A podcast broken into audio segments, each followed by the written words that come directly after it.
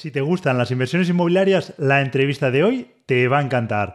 Hoy nos visita Mario, una persona que además de ser un magnífico inversor, se dedica 100% de su jornada laboral a personal shopper y por lo tanto conoce muy bien el sector, está en constante contacto con inmobiliarias, con inversores, con clientes, con vendedores y por lo tanto la información que comparte a lo largo de la entrevista de hoy vale su peso en oro. Pero además detrás de ese magnífico inversor hay una gran persona, como podrás comprobar a lo largo de la entrevista. Nos vamos ya con esta pedazo de entrevista, pero antes déjame 10 segundos para compartir contigo una información que ya deberías saber, pero que si no sabes vas a agradecer conocer. Y es que desde Zona 3, nuestro club de inversores, Estamos muy comprometidos con la divulgación de las inversiones inmobiliarias y tanto es así que detectamos que no existía ningún informe inmobiliario que pues, eh, ofreciese lo que nosotros estábamos buscando. Así que, como no existía, decidimos crear ese pedazo de informe que puedes recibir desde ya mismo de manera gratuita dejando tu mail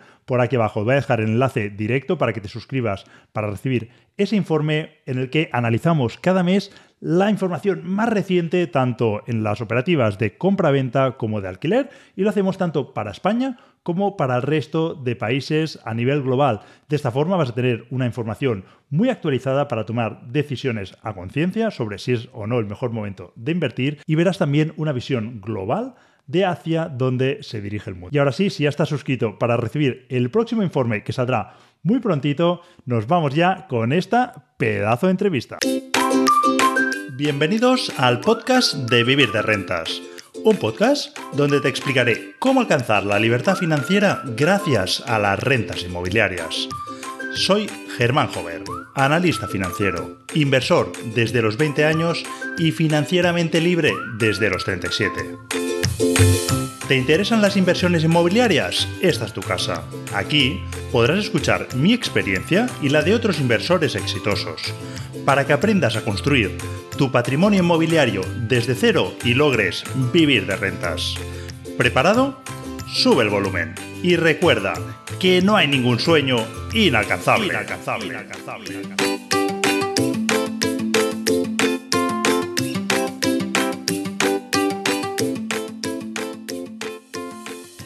Hola a todos, bienvenidos, bienvenidas a una nueva entrevista del podcast de Vivir de Rentas. Y hoy tenemos el honor y el placer de tener con nosotros a Mario Torrecilla. Bienvenido, Mario. Un placer, Germán. El placer es mío. Eh, la verdad que llevamos charlando ya hace tiempo, nos conocemos ya de hace bastante y ah, te sigo de cerca. Creo que estás haciendo una magnífica labor eh, como personal shopper. Luego iremos comentando a lo largo de esta entrevista, pues, eh, a lo que te estás dedicando, cómo ha sido tu evolución como inversor. Em, pero hay una frase que me gustaría destacar y además, por cierto, hay varias similitudes en lo que has vivido en tu vida, que imagino que luego comentarás con lo que yo he vivido también, ¿no? Y que me ha hecho, pues, tener un cambio de visión hacia dónde quería llevar mi vida, ¿no? pero bueno, dar dos informaciones. Una es la frase que quiero leer y la otra que en el primer año como personal shopper llevas ya unas 100 operaciones, estás cerca de las 100 operaciones para que la gente entienda el volumen, la magnitud de, de lo que vamos a estar hablando. La frase, cito textualmente, cuando me preparaste un poquito pues, eh, para que conociese tu trayectoria, dice lo siguiente. Em, lo único de lo que quizás me arrepiento y cambiaría si pudiera volver atrás em, es que no, no creo que hubiese sido tan necesario todo lo que he sacrificado en esta etapa de mi vida. Viendo a veces la cuenta a cero, a pesar de tener una buena nómina y alquileres por culpa de meterme cada vez en más operaciones. Recuerdo un verano en el que los fines de semana no podía ni salir a cenar con los amigos y solo me tomaba una cervecita con la novia y volvíamos para casa.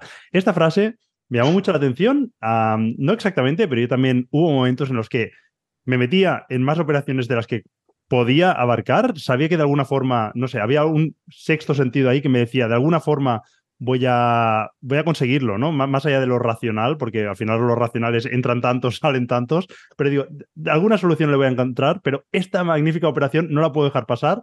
Y luego cuando estabas metido encontrabas a otra y esa tampoco la puedo dejar y llegaba un momento que decías, bueno, yo creo que se me está yendo esto un poco de las manos. Así que me llamó mucho esta eh, atención esta frase. Y con esto me, apetece hacer la introducción y pedirte a ti que seas tú quien te presentes. Mario, eh, cuéntanos quién es Mario y a qué te dedicas. Qué bueno, qué bueno.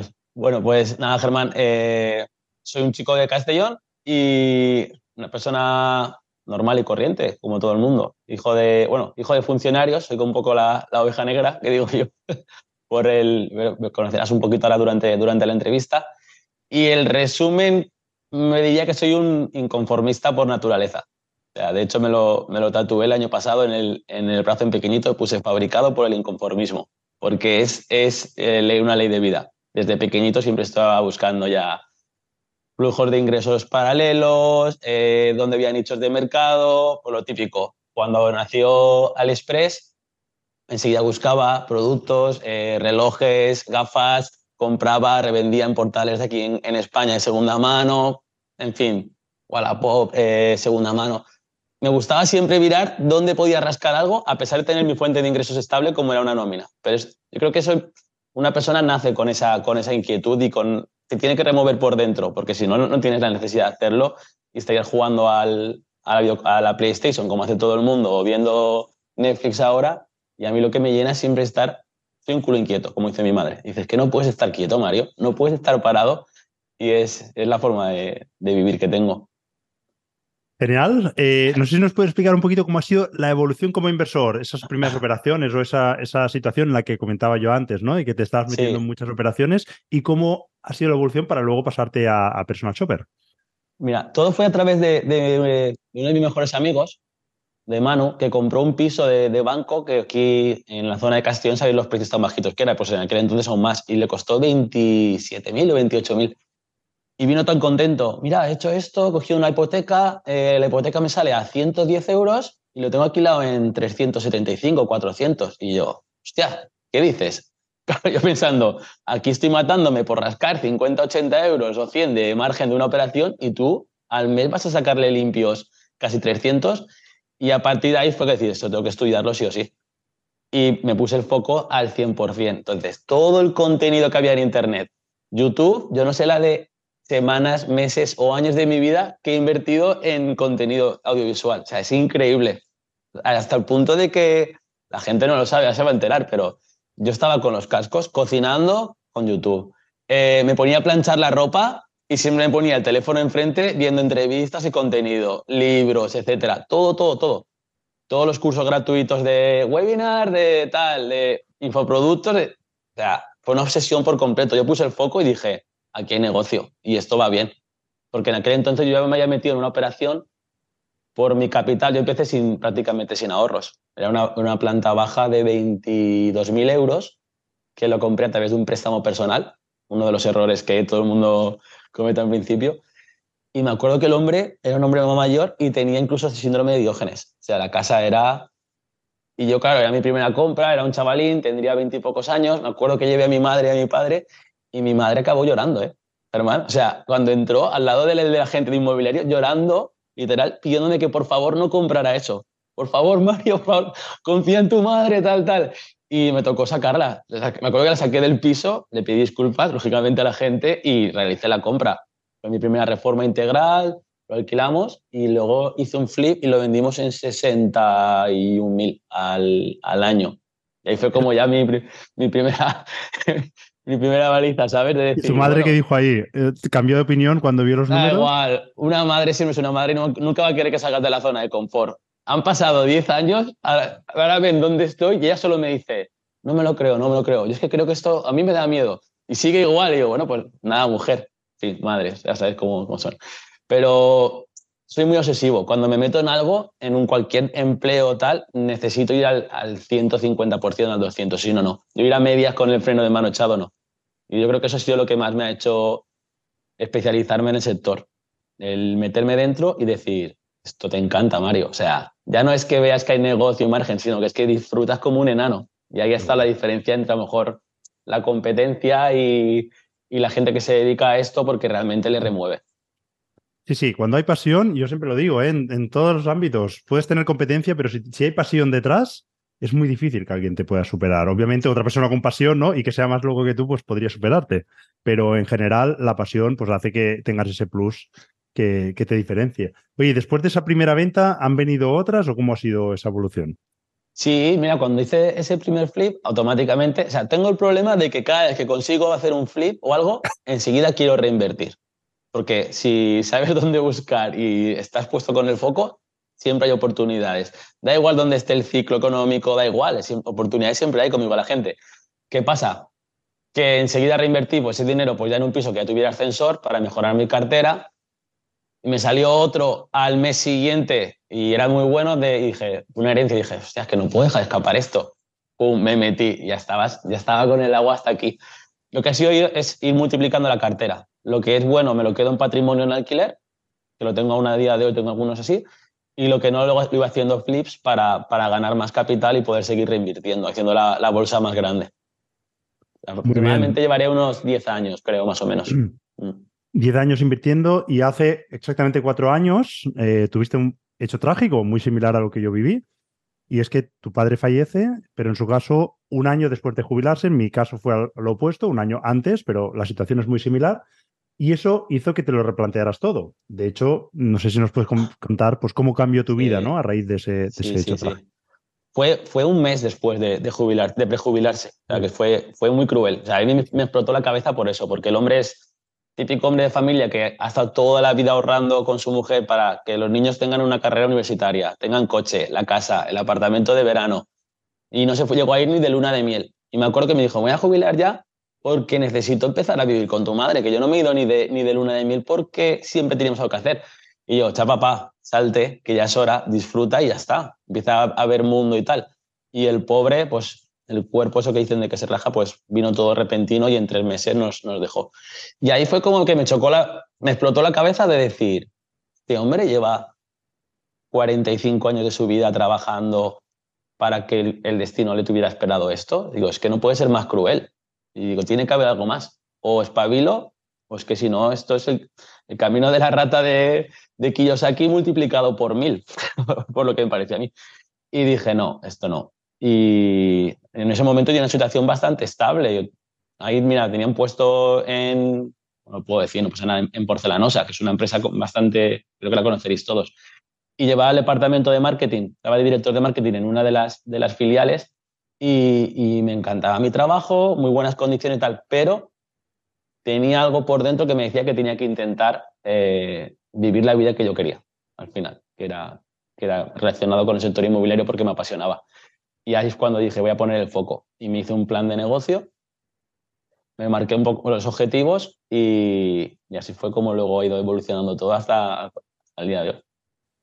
Muy bien, de hecho me suena mucho la situación, porque en mi caso yo trabajaba también por cuenta ajena en una entidad financiera y también estaba muy, muy contento con mi trabajo, me sentía bien pagado, me sentía bien valorado, o sea, todo estaba bien, excepto que yo quería ser dueño de mi tiempo y decidir yo lo que hacía, ¿no? Llegó un momento en el que estar de lunes a viernes de 9 a 6 en un sitio sin poder hacer lo que yo quería era suficiente molestia como para decidir cambiarlo, ¿no? El resto estaba todo bien, pero eso era suficiente molestia para... Así es.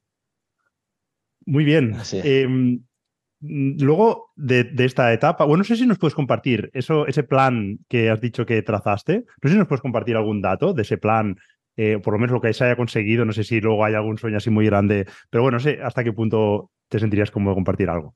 Sí, al final era más o menos que ya conseguí la libertad financiera, pues dije, mira, yo con, para mi nivel de vida, con conseguir unos 3.000, 3.000 y pico euros de, ingresos pasivos, ya sería más que, más que feliz, ¿vale? Y, ¿Y, qué pasa? Que entonces necesitaba esos ingresos recurrentes de un trabajo con contrato fijo para poder apalancarme con deuda bancaria que siempre lo he hecho a través de, deuda bancaria.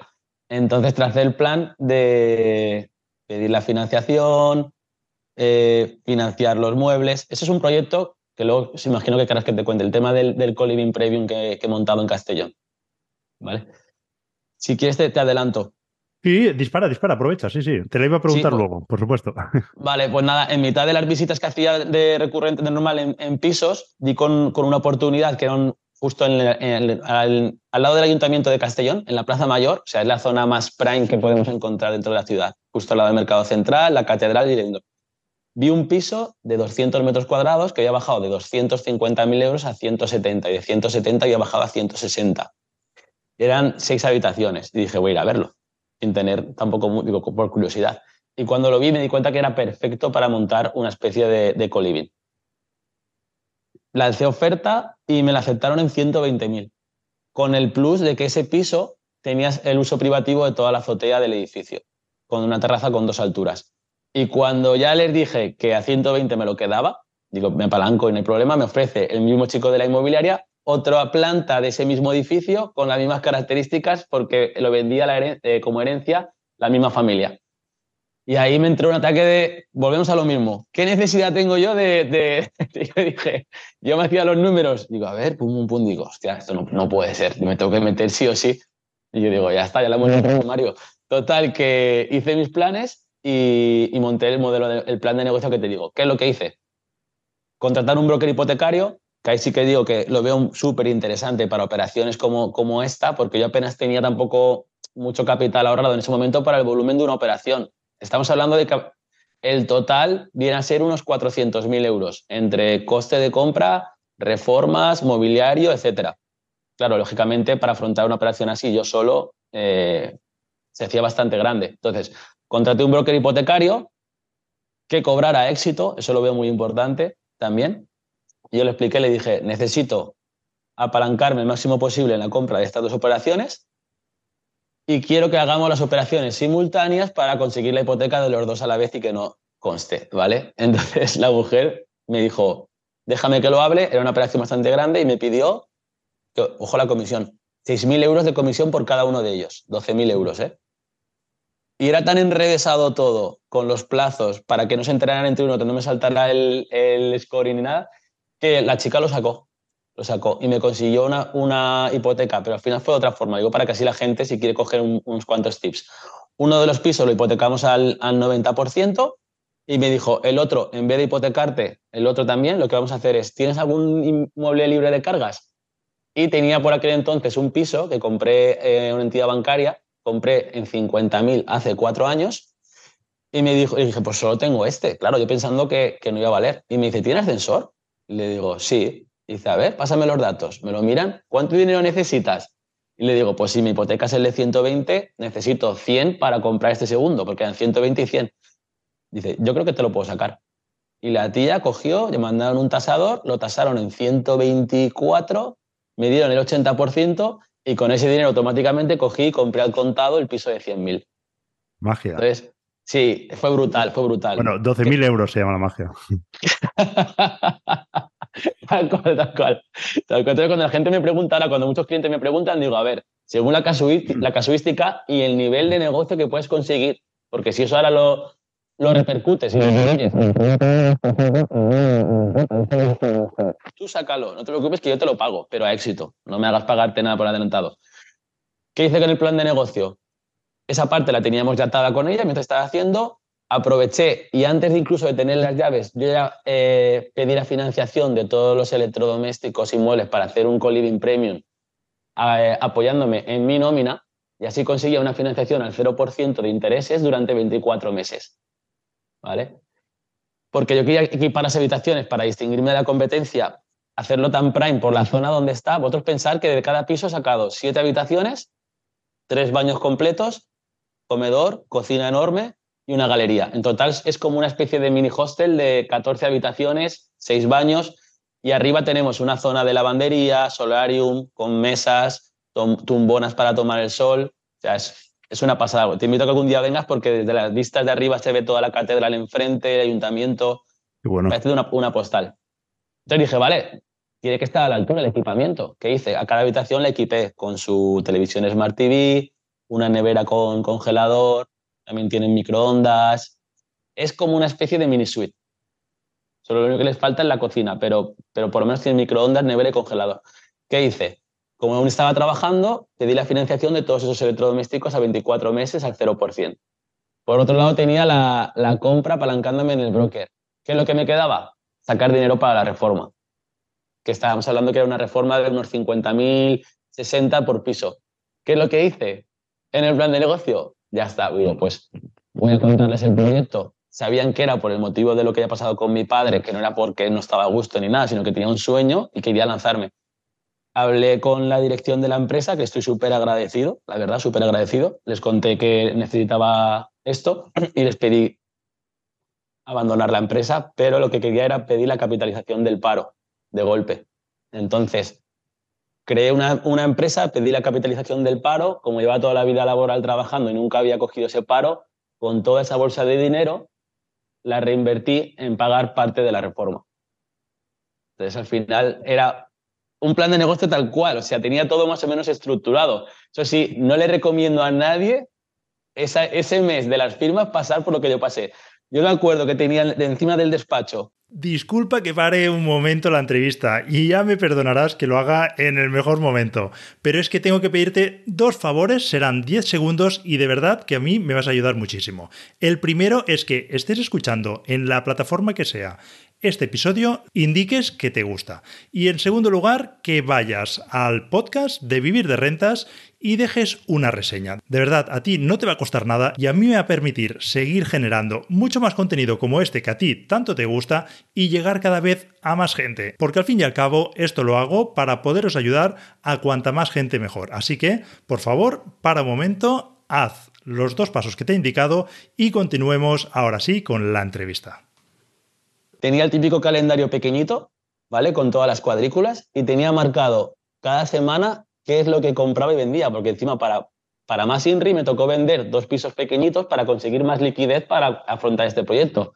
Yo tenía marcado, junto con la broker, cada semana qué operación había que vender y comprar en cada momento para que siempre hubiera capital suficiente en la cuenta bancaria. Pues nada, que te comentaba que ese mes la cuenta bancaria yo veía mejor, hacía las ventas y subía a 250.000 y de repente me bajaba a los tres días a 10.000 euros. Y yo pensaba, ¿qué locura estás haciendo, Mario? Todo esto a escondidas de mi pareja, de mi familia, de mi hermano, de mis amigos, yo solo. Yo solo enfrentado al mundo, ¿sabes? Dije, tengo que intentarlo. Y por lo menos, mira, salió todo de maravilla. y ahora lo explicas como un proyecto del que estás más orgulloso, ¿no? Que a mí me lo has hablado varias veces ya del colibrí. Es el proyecto de mi vida, sí, sí, sí, sí. Además que, que es todo un éxito porque está enfocado a un perfil, a un target de, de estudiante eh, de Erasmus. ¿Sabes? Extranjeros, gente que tiene un poder adquisitivo más alto, viene para tres meses o seis meses, pero prefiere pagar por algo que merezca la pena, ya que va a venir a España solamente durante esa estancia. Y, bien, el ticket, yo creo que tengo las habitaciones ahora mismo con a lo mejor con el coste más elevado de, la ciudad, que te hagas una idea. Bueno, ¿y estás gestionando tú esas habitaciones? No, lo tengo todo delegado en, una empresa, en Quickin, me parece que, lo conoces a los, compañeros de Inversiva se encargan absolutamente de todo. Yo les pago a comisión por, por esa gestión y bien, al final tienes que pensar que mi mano de obra, mi mano de, obra de, esa obra vale bastante más de lo que yo tengo que pagar a esta empresa. No me puedo permitir el lujo de, estar atendiendo a, esta gente. Sí, sí. Además tienes que hacer muchas operaciones para llegar a esas 100 que llevas, que luego Luego iremos comentando, pero antes de pasar ahí y aprovechando esta, lo que has explicado de esta operación, me gustaría, con tu experiencia trabajando con muchos clientes, ¿no? viendo muchas operaciones, el tema del broker, me gustaría preguntarte, primero, si ah, hoy volvieses a hacer esa misma operación con tus conocimientos, ¿volverías a recurrir a un broker o irías tú por tu cuenta? Y luego, ¿en qué casos crees que merece la pena ¿no? ese broker pagar esa cantidad? Vale, la respuesta es sí, totalmente. Es imposible que alguien consiguiera eso a pie de calle. ¿Por qué? Porque ellos tienen, a ver, estamos en España. Al final hay cosas buenas y cosas malas como todo. ¿eh? Hay que mirar en la balanza. ¿Qué pasa? Que eh, estas empresas tienen acuerdos a nivel local con entidades financieras. A lo mejor me estoy metiendo en jardines. ¿eh? Yo hablo desde, desde lo que yo por lo menos me contaron y veo que es verdad. Eh, depende del importe y el riesgo de la operación, hay que escalarlo a riesgos o se puede quedar a nivel de, la, entidad de la oficina para que el director pueda dar la aprobación o no a, esa operación. Yo, por ejemplo, esa operación que te estoy diciendo de eh, hipotecar una vivienda libre de cargas por ese valor tan tan alto que medía en un 80% siendo una, una financiación de algo que ella tenía, de normal no lo dan, pero es que encima me tocó hacerlo con una oficina de Madrid me dijeron, no te acerques a tu oficina de Castellón, ni vayas. Tú tienes que ir a hacerlo conmigo, con esta oficina de Madrid, con esta persona que es la directora, que es la que me va a dar el visto bueno para que hagas esto. Tú tranquilo y confía en mí. Claro, es, es algo que no va a poder hacerlo el ciudadano de a pie para, para ese tipo de cosas. Entonces, sí que veo que hay veces que merece la pena contratar el servicio de un broker hipotecario, pero cuando sean operaciones que realmente merezca la pena todo lo que hay detrás. Genial, pues me has, respondido clarísimamente. No me esperaba esta respuesta. Obviamente sé lo que me estás explicando, sé de lo que hablas, pero no le atribuía tanto peso a esa parte, así que genial, buenísimo esa experiencia, además teniendo en cuenta que tú estás trabajando con muchos clientes y estáis viendo pues cómo consiguen la financiación y en qué casos no, pues puede, puede tener sentido. Vamos a tocar el tema de personal shopper ahora sí. has hecho ya cerca de 100 operaciones en, en, un año, ¿no? Y no sé, me gustaría preguntarte primero que nada, ¿dónde está el secreto para llegar a ese volumen de operaciones y además siendo pues estrictos, ¿no? Luego comentaremos, hemos comentado antes tú y yo personalmente, antes de empezar a grabar, ¿no? la exigencia en las operaciones que vemos, pues que en algunos casos no se lleva del modo profesional como se debería y que en vuestro caso, pues incluso descartáis operaciones que luego veis que otros personal shoppers sí que están aceptando, ¿no? Entonces, ¿cuál es el secreto para hacer ese volumen y además, pues con cierta rigurosidad en, la selección? Pues mira, yo distinguiría, por un lado, el trabajo que haces con, con, tu red de contactos, con las inmobiliarias más principalmente, y por otro lado, el trabajo que haces con, con los clientes. Eh, primero hablando de las inmobiliarias, dejarles tranquilos y hacerles entender que tú vas a ser su mejor cliente. Tú no eres un colaborador, que es lo que muchas, muchas piensan. Tú no eres un colaborador de ellos que quieres compartir honorarios, eh, darle exclusividad, que te dé la exclusividad a ti. No, es decirle, yo te voy a pagar siempre el 100% de tus honorarios. Lo que quiero es ser el primero en enterarme de todas estas oportunidades. ¿Por qué? Porque te voy a facilitar todo. Lo que le estoy diciendo constantemente a los clientes, digo, no quiero que pierdas tiempo en hacer fotos al inmueble, en hacer la descripción en el anuncio del portal inmobiliario, en subirlo, atender llamadas, correos, tal. No. Es tan fácil como, hostia, Mariette, me ha pasado, me ha entrado esto. Tú me lo mandas por WhatsApp, me mandas simplemente el vídeo y necesito que me pases IBI y comunidad. Yo automáticamente te lo vuelco en el Excel y tranquila, que si me encajo ese mismo día, cojo la moto y voy. Así, así de rápido. Entonces, claro, ellos dicen, ¿qué ha pasado? Hay inmobiliarias que viendo el pulmón o el volumen y la rapidez de, la forma de trabajar que tengo, han cogido a un agente de la plantilla y le han dicho, Mario, fulanito, fulanito, Mario, a partir de ahora quiero que trabajes para este chico. Buscar el producto que necesita porque saben que, para ellos es muy cómodo, es un win-win totalmente. Entonces, eso para mí es una clave. Y luego con el cliente es, para mí se resume ser honesto. Al final no, tienes que pensar en el negocio a corto porque si no estás vendido. Es pan para hoy, hombre, para mañana. Si hace falta descartar una operación, por mucho que le guste al cliente, tienes que ser honrado y decirle, yo no lo veo. No, yo no me metería en esto si fuera para mí porque tal, tal, tal, tal, tal, y se lo argumentas. Y decirle siempre los pros y los contras de una operación. Yo creo que cualquier operación, por buena que sea, tiene su lado malo aunque sea simplemente hablar de, la, orientación, por ejemplo, de la luz, pero tienes que ser transparente y que él diga, joder, este chaval no me está solamente intentando endulzar la oportunidad, me está diciendo la verdad. O sea, mira, para que te hagas una idea, cuento una anécdota breve.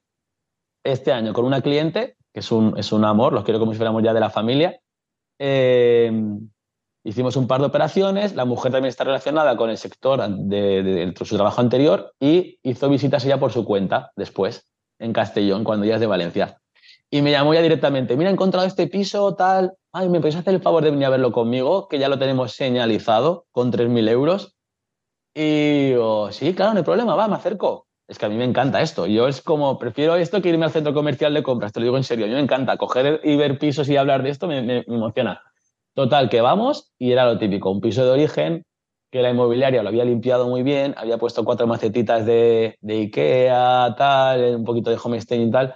Y yo cuando entro, que entro así, a lo mejor voy en camisa, pero luego la gente alucina porque entro así, abro el ventanal del baño, me subo, me meto por el, me asomo por el hueco del patio interior, miro todos los desagües, la bajante y tal, y empiezo a ver plomo por arriba, plomo por abajo. O sea, era un desastre el piso, un desastre. Pero lo tenía muy, muy adecentado por fuera. Y cuando salimos se lo expliqué a ella, le dije, ¿tú sabes la reforma que hay aquí? O sea, olvídate de lo que te están diciendo. O sea, eso pasa esto, esto, esto, esto. O sea, lo que me, pidió, me pidió ir a la inmobiliaria yo, en representante de ellos, a pedirles el favor de cancelar esa señal y que nos devolvieran el dinero. sí, sí, abre los ojos, abre. O sea, me tocó ir a mi representación de mis clientes, que era una operación que no era mía, argumentándoles y pidiéndoles por favor que lo hicieran porque luego les iba a dar negocio en las siguientes operaciones, pero que era como una de, de agradecimiento y lo conseguimos. ¿Qué pasa? Que a partir de ese día yo ya sé que este tipo de clientes me han jurado amor eterno y me lo dijeron. No pienso mirar nada más a partir de ahora que no sea a través tuya, porque estuvieron a punto de meter la pata, pero bien, bien gorda. Muy bien, la confianza eh, cuesta ganarla, ¿no? Pero se pierde muy rápido y bueno, ahí te ganaste a alguien para, para el largo plazo, ¿no? Que al final es, según comentábamos antes, ¿no? Empezar la entrevista, creo que es donde un personal shopper, una figura en la que yo he apostado desde el principio, de, hecho en Zona 3 pues creamos ese directorio para que muchos personal shoppers se pudiesen anunciar y es una figura en la que creo mucho porque creo que es muy útil, uh, pero también creo que hay que añadirle esa profesionalidad, ese, esa rigurosidad ¿no? en los cálculos, en los criterios y esa transparencia también, oye, porque a lo mejor un piso que, que, puede tener ciertas pegas le puede encajar a un inversor, pero hay que explicárselo, hay que decirle, oye, esto sí. está en una zona bastante flojilla, pero a cambio te llevas este porcentaje de rentabilidad. Entonces, sí. yo te lo explico y tú valoras, porque no todos los inversores tienen por qué buscar el mismo perfil de viviendas, pero sí que hay que tener esa transparencia, ¿no? No intentar maquillar lo que vendes. Estoy totalmente y, de acuerdo. Y me gustaría preguntarte en esas propiedades que vosotros os enfocáis, ¿qué, qué mm. tipo de perfil tienen estas viviendas? No sé si tienen unas características peculiares en cuanto a precio, características sí. de distribución, ubicaciones. Mira, es muy buena pregunta. Eh, yo, por ejemplo, eh, que es, ahora me estoy enfocando principalmente en Castellón y la zona de la periferia. A mí me gusta mucho el producto de, de precio de entrada de alquiler. Es decir, en Castellón estamos hablando, por ejemplo, de un alquiler medio entre 500 y 600 euros. Entonces lo que buscamos son propiedades de, de entre 50 a 70 mil euros, más o menos. Si son 50, tenemos ese margen para meter la reforma y tenerlas terminadas en unos 70, 75. Si son 70, pues ya tendrá prácticamente la reforma realizada y hacer un poquito de, de equipamiento y lavado de cara. ¿Por qué? Al final es, rentabilidad, es, es, volcar números. Yo ya sé, por ejemplo, que un piso con ascensor terminado tal, si ya vale de 80.000 para arriba, no me va a dar la rentabilidad que busco. Y yo no quiero competir contra un producto premium en el alquiler porque sé que va a haber siempre viviendas más actualizadas, con mejores zonas comunes, etc. Entonces es cuestión de darle un confort y una garantía al cliente, decir, pasarán 10 años y vas a tener alquilado el piso sí o sí porque es precio de entrada en Castellón. Eso no quita que siempre descartamos, lógicamente, zonas tensionadas o devaluadas porque no voy a correr esos riesgos. Al final, el que responde por la cartera soy yo. Y como digo siempre de ejemplo, si el día de mañana pasa algo, al que van a venir a Castellón a querer colgarlo de una farola es a mí. Entonces yo quiero dormir tranquilo. Muy bien. Y no sé si de rentabilidades, eh, a partir de cierta rentabilidad, o sea, ¿hay algún criterio tipo, pues a partir de esta rentabilidad para abajo no lo analizamos? Sí, nosotros eh, la rentabilidad neta tiene que ser mínimo un 7,7, de ahí para arriba. A lo mejor si es un producto con ascensor y una finca de, del año 2000 hacia aquí, ¿sabes? 2007, que hay mucho producto aún bancario que se ha quedado, pero ya queda, queda, queda poquito, podemos bajar al 7,5, pero por debajo de ese 7,5, 7,7, por debajo ya directamente lo descartamos. Mm.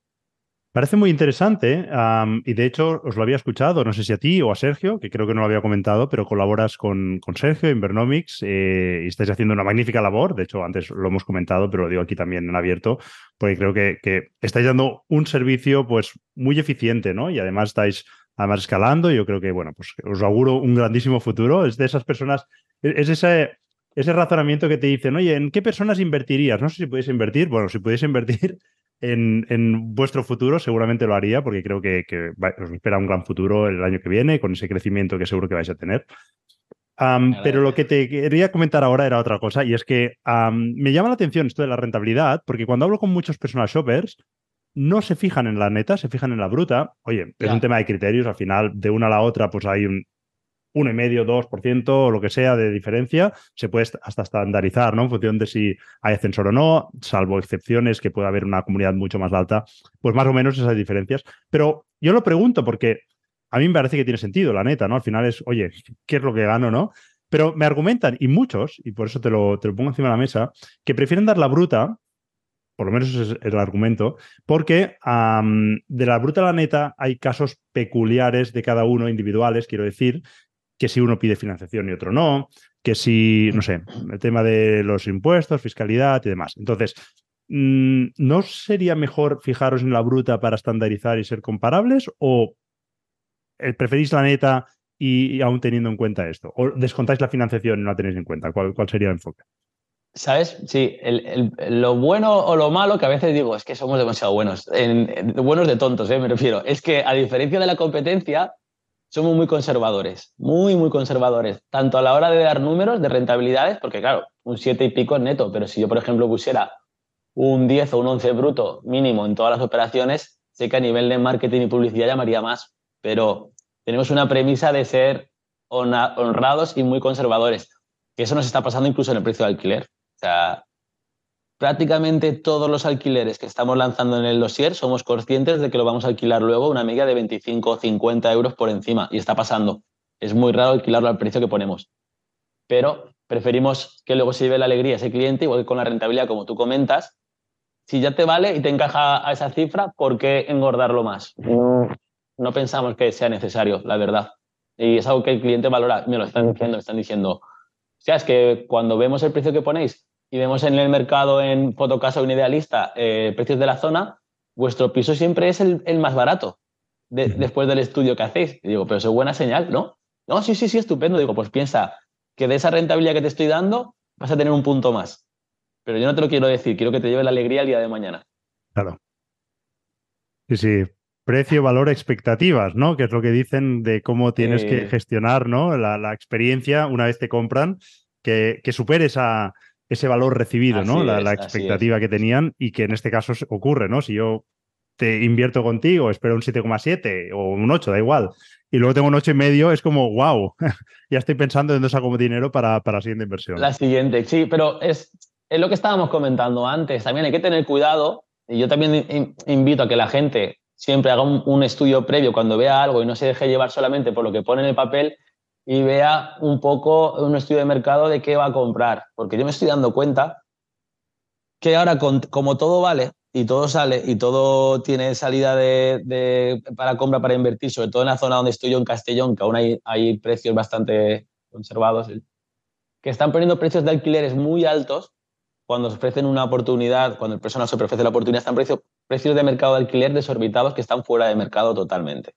Y yo estoy diciendo a la inmobiliaria, a la que vende el piso que yo he descartado y ella luego me dice, pues que sepas que fulanito me lo ha comprado. Y me lo dicen así, ¿sabes? Para pincharme, porque saben que soy de Castellón de toda la vida, como diciendo, viene el de fuera y me compra lo que tú no quieres.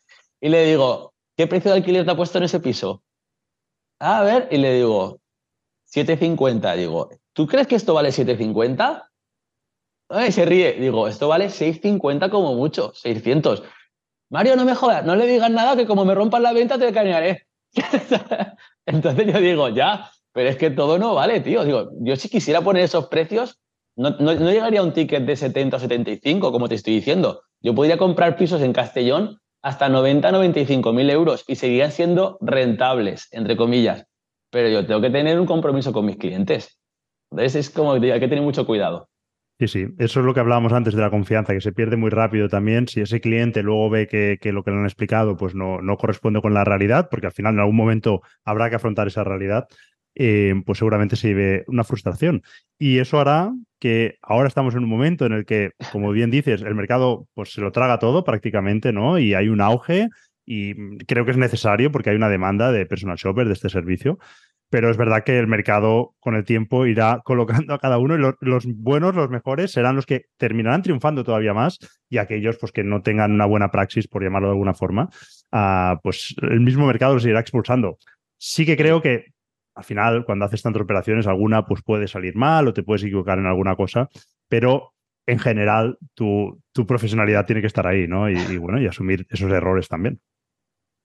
Vamos a ver lo que ocurre. Ya sabes que yo además eh, le doy vueltas también, es un servicio que me gustaría en algún momento ofrecer, pero le doy vueltas a cómo hacerlo justamente por estos temas, ¿no? Porque me gustaría pues tener muy claro que estoy dando un buen servicio y, no, es sencillo. O sea que por eso os admiro y creo que hacéis una muy buena labor. Dicho esto, cuando analizamos rentabilidades, no solo están la rentabilidad neta y bruta, es, verdad que, bueno, pues para ofrecer oportunidades, pues tiene sentido centrarse en una o la otra, pero hay otras métricas. No sé si tú, como inversor, o cómo recomendarías a un amigo o a un cliente cuando analice la operación, ¿en qué métricas te, te fijas? ¿Tú te fijas en esas dos o añades alguna otra métrica? Es que para mí lo clave es sobre todo ver, como estamos viendo a viviendas que van a tener ya X años, estamos hablando de viviendas de los años 70, 80, como muy reciente, para mí tiene un valor fundamental eh, la reforma que hay que hacer, el estado de conservación. hay que buscar viviendas que tengan la típica reforma que se hizo hace 20 años o 25 años, típica cocina de madera con molduras, que la instalación, por ejemplo, sea, aunque sea como mínimo de cobre, de agua, no te estoy diciendo ya que sea, que sea de PVC, pero que sea de cobre, porque es que en cuanto tocamos zonas húmedas o instalación eléctrica, es que se va, se va al garete la operación. Entonces, para mí, esas métricas de decir, entro y saber rápidamente decir, aquí cuánto dinero hay. Uy, a ver, abro enseguida, veo el cuadro de luces, abro el lavabo, abro el, lavabo, o sea, debajo del baño, me meto por debajo de la cocina, veo los desagües, plomo, tal. Eso para mí es más importante que ver qué muebles tiene la cocina, qué acabados tiene las puertas. No, es que para mí eso no es tan relevante. Cambiar unas puertas de paso ciegas, en 2.000 euros podemos cambiar prácticamente todo. No tiene sentido. En cambio, si me meto en ese tipo de, cosas que te estoy comentando, una operación pasa rápidamente de ser rentable a ser un, pozo.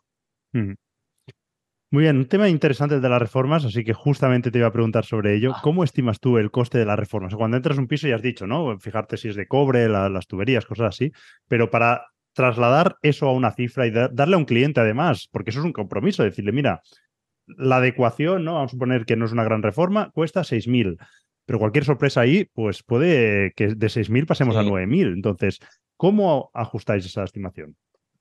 Sí, a ver, lo bueno, para, lo bueno es que ya tienes un, bagaje y una experiencia en el que, que, ya sabes a simple vista más o menos qué tipo de partidas hacen falta y más o menos el coste por dónde ronda base de tropiezos a nivel personal que he tenido yo con, cuando empezaba a invertir de forma privada, eso es ahora un, know-how que tengo para, para, los clientes. Entonces, por ello tengo muy cómodo. Al final simplemente estoy replicando más o menos metros cuadrados y partidas de presupuestos. Como tenemos un volumen bastante alto, piensa que en Castellón de media a lo mejor estamos haciendo entre 8 o 9 operaciones mínimo al mes es prácticamente muy eh, fácil que se replique el mismo presupuesto de reforma de un piso a otro. Para mí es fácil coger las partidas y, hacerlo, ¿sabes?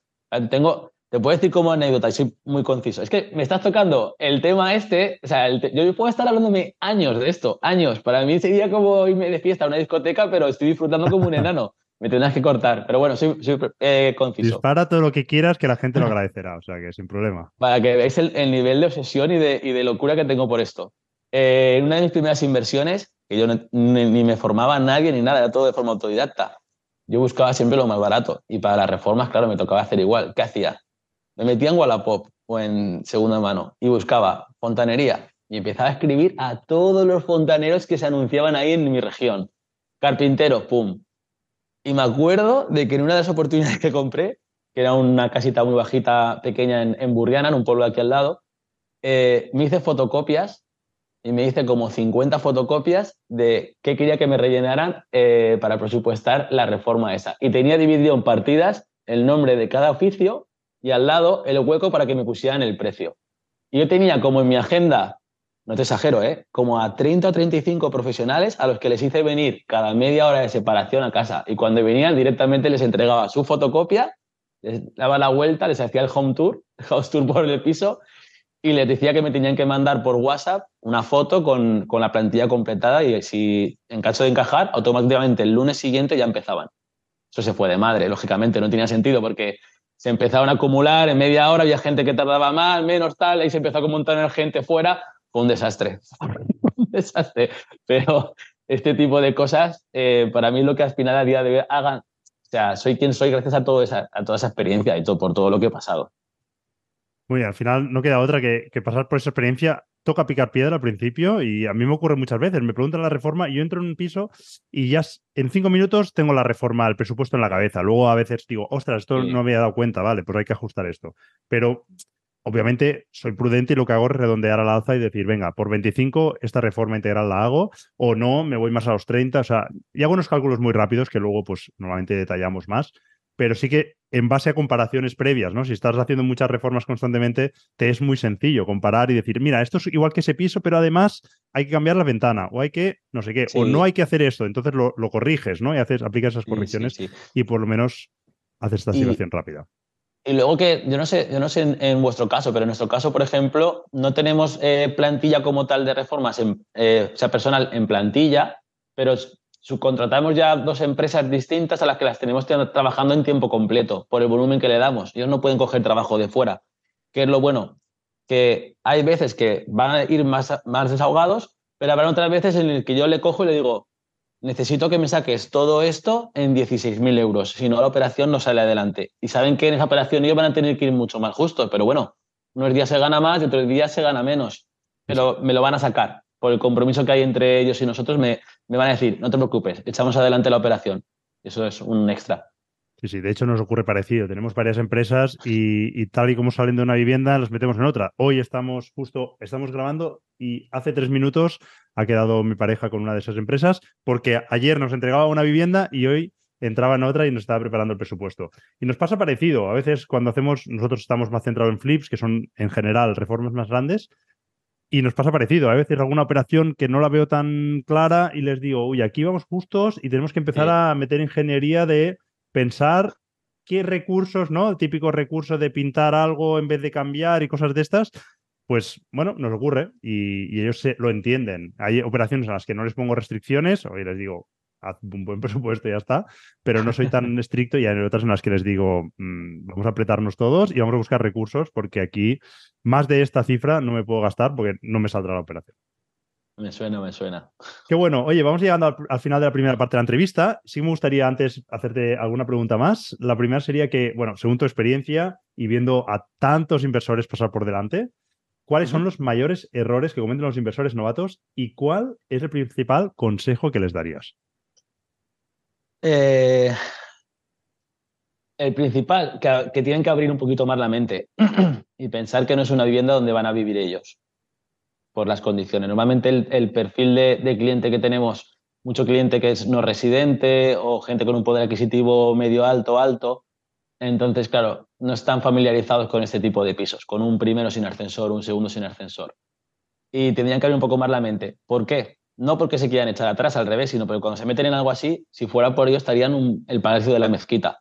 Entonces te toca frenarlos constantemente y no, no te preocupes, confía en mí, que se va a alquilar igual, pero no cambies la cocina. Bueno, no te preocupes, de verdad, confía en mí. Luego ya se relajan y al siguiente mes. Entonces, tendrían que, pensar por rentabilidad pura y dura, siempre y cuando fuera, hicieras un hogar digno, ¿vale?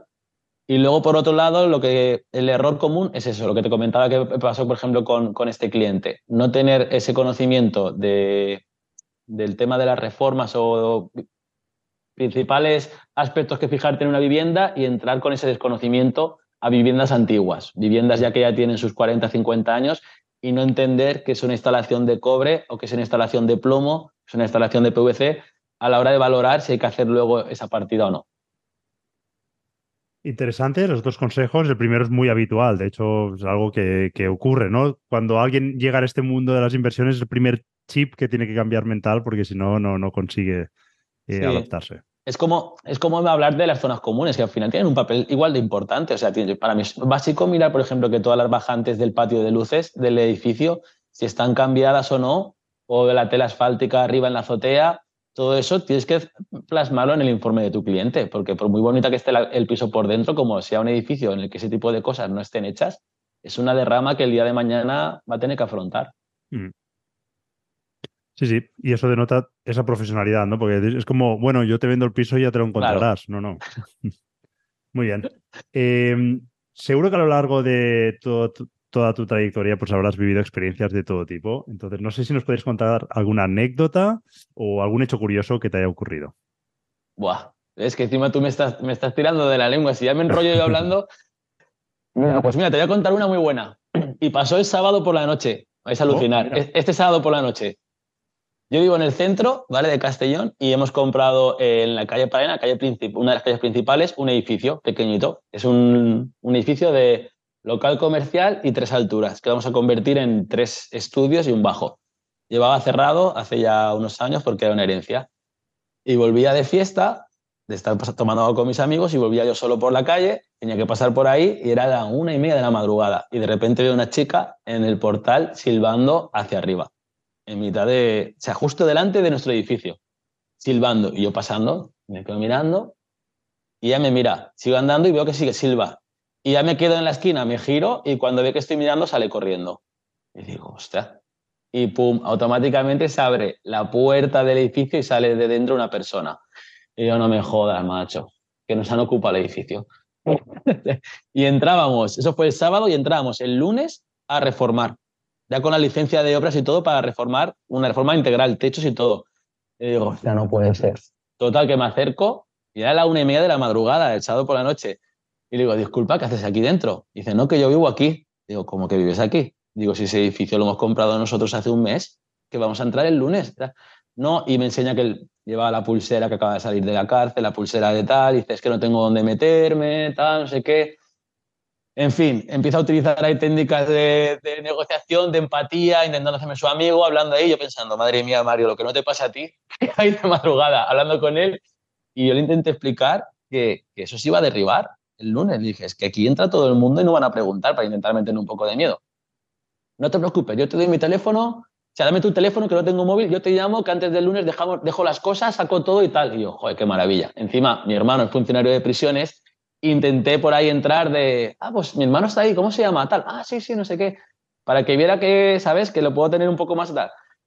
Pasa el domingo, a mí no me llama nadie, llega a mí no me llama nadie y digo, guau, ya está. Y total, que hablé al jefe de, obras y le dije, oye, que esto está así, me dice, no te preocupes, nos tocó ir el lunes, 11 personas, el cerrajero, porque lógicamente ya cambiaste el bombín de la puerta, ¿sabes? y nos tocó eh, cortar la cerradura, entramos y dijo el jefe de obra, hacemos una cosa. Eran tres alturas y este hombre estaba metido en el del medio. Y dijimos, hacemos una cosa. Os vais cinco a la planta de arriba, cinco a la planta de abajo, tal como abramos la puerta en tres directos y empecéis a, destrozar y a romper todo, con mazas, todo, como si se estuviera viniendo el edificio abajo. tú imagínate el susto que se llevaría. Rompemos la puerta, entramos, y le empezaban a tocar la puerta. Claro, el hombre salió con un susto de ver que, el ya te, estaba, avisé, que lo íbamos a derribar. que, se estaba viniendo abajo y le dije, fulanito, y, eh", digo, no me has llamado, macho. No, digo, esto se va a venir abajo. Ah, no, no, me digas, no sé qué. Y le hice venir hasta mi hermano, para que veas el grado de compromiso. Dije a mi hermano, hazme el favor de venir, porque seguro que lo conoces, intentas mediar con él. Y vi a mi hermano, tal, ¿me dais permiso de sacar las cosas? Sí, claro, si lo que, lo que quiero es que joder, por lo poco que tienes, por lo menos que lo puedas aprovechar, que no se te destroga. y, salió todo bien, pero salió, le ayudamos incluso a bajar una nevera, una lavadora que dijimos que no queríamos y que lo podía aprovechar por otra vivienda, lo bajamos hasta la calle y tal. Pero son historias rocambolescas, es lo que te digo, que, no, que no nos pasa. Luego la gente solo ve lo bonito, de, joder, qué vida tienes, qué bien vives, cómo te ha cambiado la vida. digo, sí, sí. Claro, claro. Hacen, hacen las cuentas del Excel, ¿eh? Hacen no sé cuántas operaciones, multiplico, pero claro, no ven todo lo que hay detrás que no, no está en el Excel. De hecho, esto me llama la atención porque intuyo que no tenéis el problema de la ocupación como tenemos nosotros.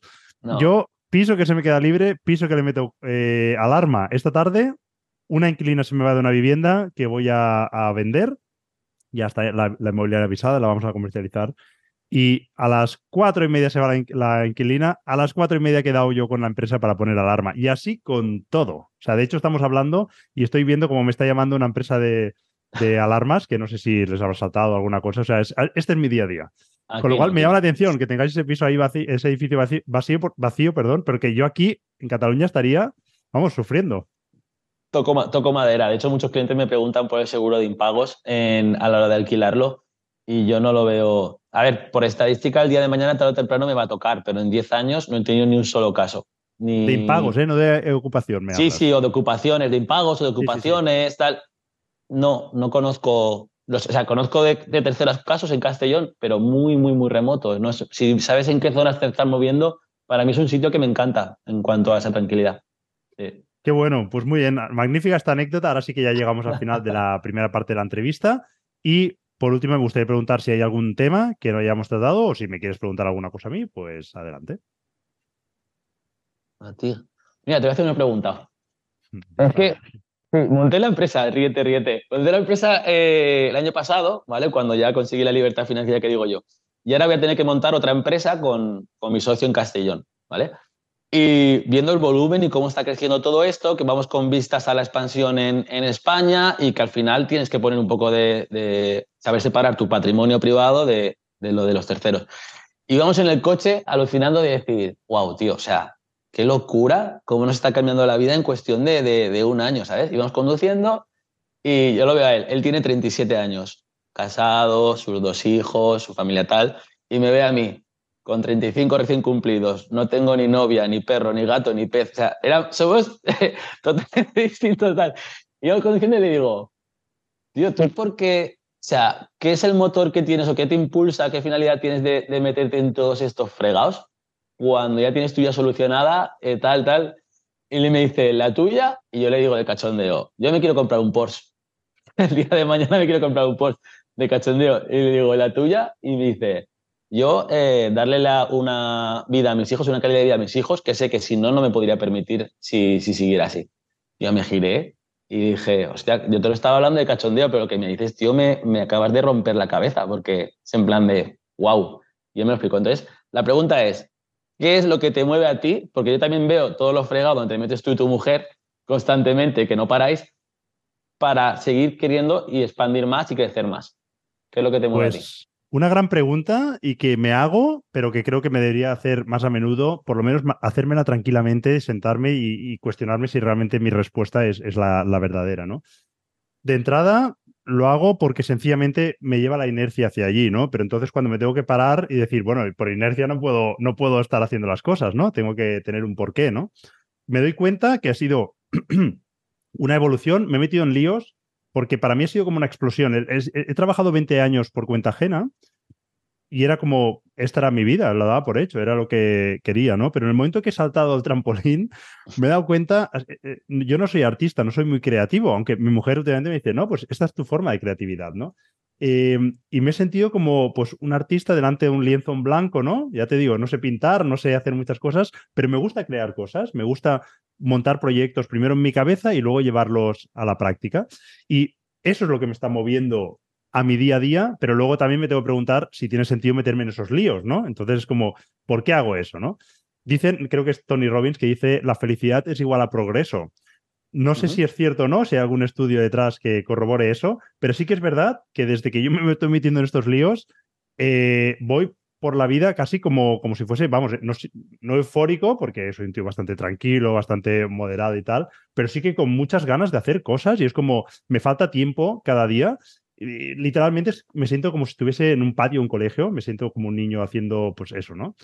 Entonces, eh, lo principalmente es eso lo que me mueve. Y obviamente luego hay una razón detrás que hace que inicie todo esto, que es la capacidad de generar dinero para comprar mi tiempo y ser libre, ¿no? Ser dueño de mi tiempo. Y eso, por eso, y vuelvo a la, a la, reflexión que decía al principio, que constantemente me tengo que preguntar, porque a veces te metes en tantos líos que dices, ¿esto lo hago para ser dueño de mi tiempo? Porque si es así, parece que cada vez lo soy menos, ¿no? Entonces cuando hago eso, digo, vale, pues todo lo que me molesta fuera. Entonces solo me quedo aquello que realmente me interesa, ¿no? Y hay muchas cosas que a veces digo, esto hay que delegarlo, esto me quita tiempo, no aporto valor, no disfruto, esto fuera. Pero tengo que constantemente estar revisando esa pregunta porque me parece súper, súper interesante y que todos nos deberíamos de hacer. Sí. Sí, sí, sí. Vale, entonces estás como yo, macho. Nos hemos ido de, de, la empresa privada y yo ahora hago 12 o 15 horas diarias y digo, algo estoy haciendo mal. Pero te va bien. Yo, mira, justo ayer lo hablaba con mi pareja, ¿eh? Yo, es una reflexión que me hago y es como un aviso a mí yo de mañana de emprender y hacer estas locuras, estos proyectos que podamos hacer y que nos vaya bien, que tengan buena acogida y que económicamente pues tenga, al final la economía, o sea, que, que ganes dinero es el resultado de hacer bien y que, tenga éxito, ¿no? Que haya demanda. Em, es maravilloso, o sea, emprender con estas condiciones es maravilloso. Qué duro tiene que ser emprender y que tu vida dependa de ello y que no te vaya bien, ¿no? Y no saber cómo arreglarlo. Entonces, yo me lo reflexiono porque no he vivido ese escenario, pero admito que en algún momento puede llegar, ¿no? Y, ostras, tiene que ser muy duro eso, ¿no? Entonces, cuando yo hago esa reflexión, digo, voy a aprovechar este momento que es muy dulce, que lo estoy disfrutando, que veo que estoy aportando valor, que la gente a la que le aporto en los distintos proyectos, pues ah, está contenta y voy a maximizar esto todo el tiempo que pueda. Sí, totalmente. Nada, tío, mira, tengo preparada una segunda parte de esta, de esta entrevista que además vamos a estrenar contigo Quería cambiar un poquito el enfoque de la entrevista y básicamente al terminar la entrevista pues hacíamos unas preguntas al entrevistado, tres preguntas para conocerle mejor. Lo he cambiado por, no sé si son 10, 12 preguntas, pero preguntas muy rápidas. Preguntas rápidas, respuesta concreta. O sea, tenemos que intentar, de hecho, puesto el reto, vamos a ver si lo conseguimos, si no ese tiempo lo voy a modificar, pero he puesto el reto de hacerlo todo en menos de tres minutos, así que vamos a intentar a ver si lo conseguimos. Dale caña. Venga, primera pregunta, ¿vives en propiedad o en alquiler? En alquiler. Una ciudad que recomendarías para invertir en inmuebles. La mejor, la mejor terreta del mundo, como se dice aquí, Castellón. Muy bien. ¿Alquiler o flipping house? En mi zona alquiler. ¿Vale? ¿Qué es lo que más valoras de una persona? ¿Qué es lo que, ostras, que esta pregunta es muy buena, ¿eh? Yo le tengo que. Yo creo que la. Ah, mira, a lo mejor es un poco superficial, pero yo lo que más valoro es sentir admiración por esa persona. Sea el ámbito que sea. Me da igual que sea a nivel profesional, laboral, tal, pero sentir admiración por alguien para mí es la bomba. Qué bueno, me gusta mucho la respuesta. ¿Con qué persona famosa o no, viva o no, te gustaría tomar un café y hablar con él? O ella. Con, con mi padre, sin ninguna duda. Me encantaría que viera todo lo que hemos conseguido ahora. Muy bien, qué buena, qué buena respuesta y seguramente respondería igual. ¿Tienes alguna manía que te caracterice? Manía, bueno, desde pequeñito, cada vez que me meto en la cama para dormir, las zapatillas de estar por casa las pongo en cruz, porque me dijeron que así no tendría pesadillas. Muy bien. Buenísima. ¿Te cuidas? Eh, sí, desde que estoy soltero aún más. Muy bien. Y si es que sí, ¿cómo te cuidas? Uf, pues voy en ayunas, también por el motivo de trabajo, voy en ayunas al gimnasio todas las mañanas, a primera hora, antes de que empiece a arder el teléfono. Voy a un preparador físico. Y aparte voy a baile dos días a la semana e intento desconectar. Qué bueno. ¿Prefieres libros o series? Series. Y más que series, biografías. Me encantan las biografías de, de personas ilustres en el mundo laboral. Qué bueno. ¿Me recomiendas alguna? Guau, a mí me encantó, y la gente se descojona, pero a mí me encantó la del pionero, la de Jesús Gil. Ah, muy me bien, encantó. Sí, sí. Me encantó, me encantó. ¿Película favorita? Película favorita, eh, El Fundador, el caso de McDonald's, de la expansión de McDonald's. No sé si la has visto, pero también, es que a ver, son fricadas, pero a mí es que me encanta. Y me quedo embobado y digo, ya acabado. Y a lo mejor para mí sí un cuarto de hora. No la he visto, no. ¿Me recomiendas un restaurante que no me pueda perder? Un restaurante, el, el que me, el que más me gustaba cerró en Castellón. Que si el cocinero del Fragolino en Castellón me está viendo alguna vez, por favor, mándame un correo porque necesito saber qué es de tu vida. Y, y como plan B, eh, Takasa Castellón, que es el restaurante de un amiguete que le han dado un solete de Michelin el año pasado y calidad-precio está muy guay. Venga, pues me apunto a ese y si algún día bajo por ahí a, a veros, pues vamos a ese. Vale. ¿Qué es para ti la felicidad? Guau. La felicidad para mí es haber descubierto realmente lo que me apasiona en la vida. Simplemente es el saber qué es el motor, qué es lo que me remueve por dentro. Porque hay gente que pasa toda la vida sin saber realmente qué le ilusiona. O qué, ¿sabes? ¿Qué es lo que. Entonces, haber dado con lo que es y tan pronto, para mí es la felicidad. Qué bueno. ¿Y el éxito? Pues el éxito es, para mí sería eh, que saber que encima esa felicidad y esa pasión que te estoy comentando no solo te da para subsistir, sino que te da para expandir y, y hacer exponencialmente tu vida mucho mejor y la de la gente que te rodea. Genial. Y ya la última pregunta, ¿qué sueño te gustaría cumplir? Siempre lo digo, para mí crear un legado a toda la gente que viene detrás mía.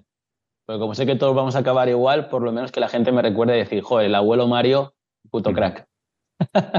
Buenísimo. Oye, pues súper bien. No hemos bajado los tres minutos, pero casi, casi. Ah. Tres, tres minutos 40 segundos. Está bien. Era, era una Vale. prueba. Tampoco tenía mucha orientación de tiempos. Lo voy a mantener Era, en tres era- minutos. era el peor candidato para empezar esto, Germán. Muy bien, no, pero me ha gustado mucho. Me han gustado mucho tus respuestas y me ha gustado el cambio, así que lo vamos a mantener a futuro. Mario, muchas gracias. La verdad que he disfrutado mucho con esta entrevista y ah, para terminar sí que me gustaría pues, preguntarte, ah, seguro que hay mucha gente pues, que te quiere localizar, que quieren saber pues, más de ti. No sé si nos quieres decir pues, una forma de contactarte, de seguirte, lo que tú quieras. Sí, pues en Instagram es que casi todo el mundo me, me escribe, me contacta.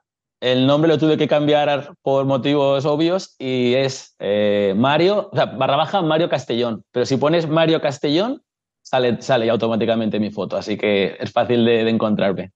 Genial, Mario. Oye, pues magnífica la entrevista. La verdad que lo he disfrutado muchísimo y solo desear que hayas estado cómodo pues, a lo largo de todas las preguntas. Muchas gracias. Se, se hace corto. Venga, un placer, Germán. Muchas Gracias, Mario. Hasta luego. Hasta luego, chao. Chao.